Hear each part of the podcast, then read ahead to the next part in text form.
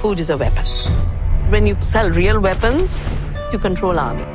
When you control food, you control society. La nourriture est une arme.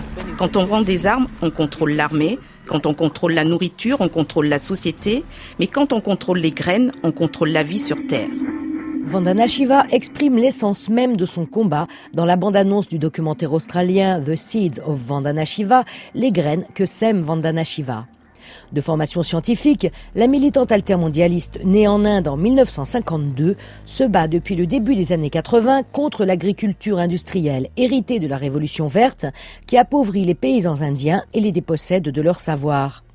En 1991, Vandana Shiva crée un réseau de banques de graines appelé Navdanya, les neuf graines, qui sera l'outil principal de son combat sur le terrain.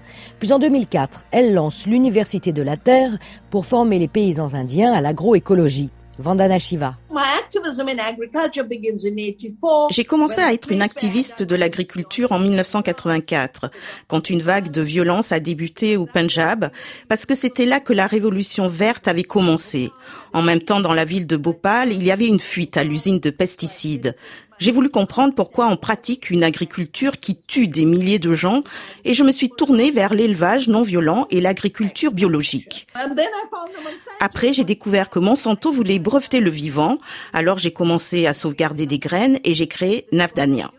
Voilà ce que je fais. Je sauvegarde les graines et la biodiversité, je fais des recherches en agriculture, je travaille avec les fermiers pour qu'ils ne contractent pas de dettes, qu'ils protègent les sols et la biodiversité pour que chacun ait de quoi manger. Et quand c'est nécessaire, je surveille ce que font Monsanto et Bill Gates parce qu'ils pratiquent le mensonge et la violence.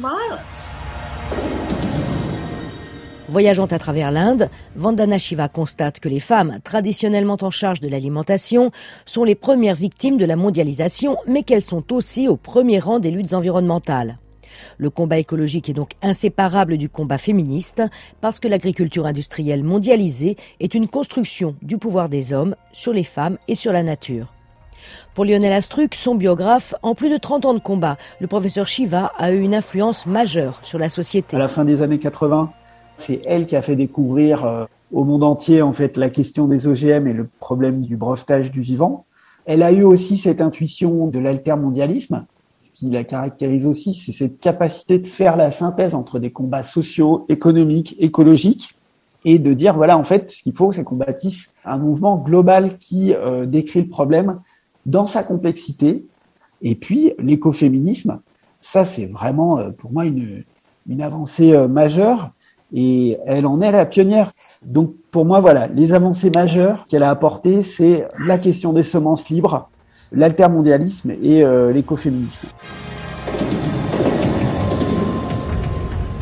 Dans la lutte, Vandana Shiva s'inspire des principes de non-violence et de vérité hérités de Gandhi qui se traduisent dans la désobéissance civile, la formation et la communication.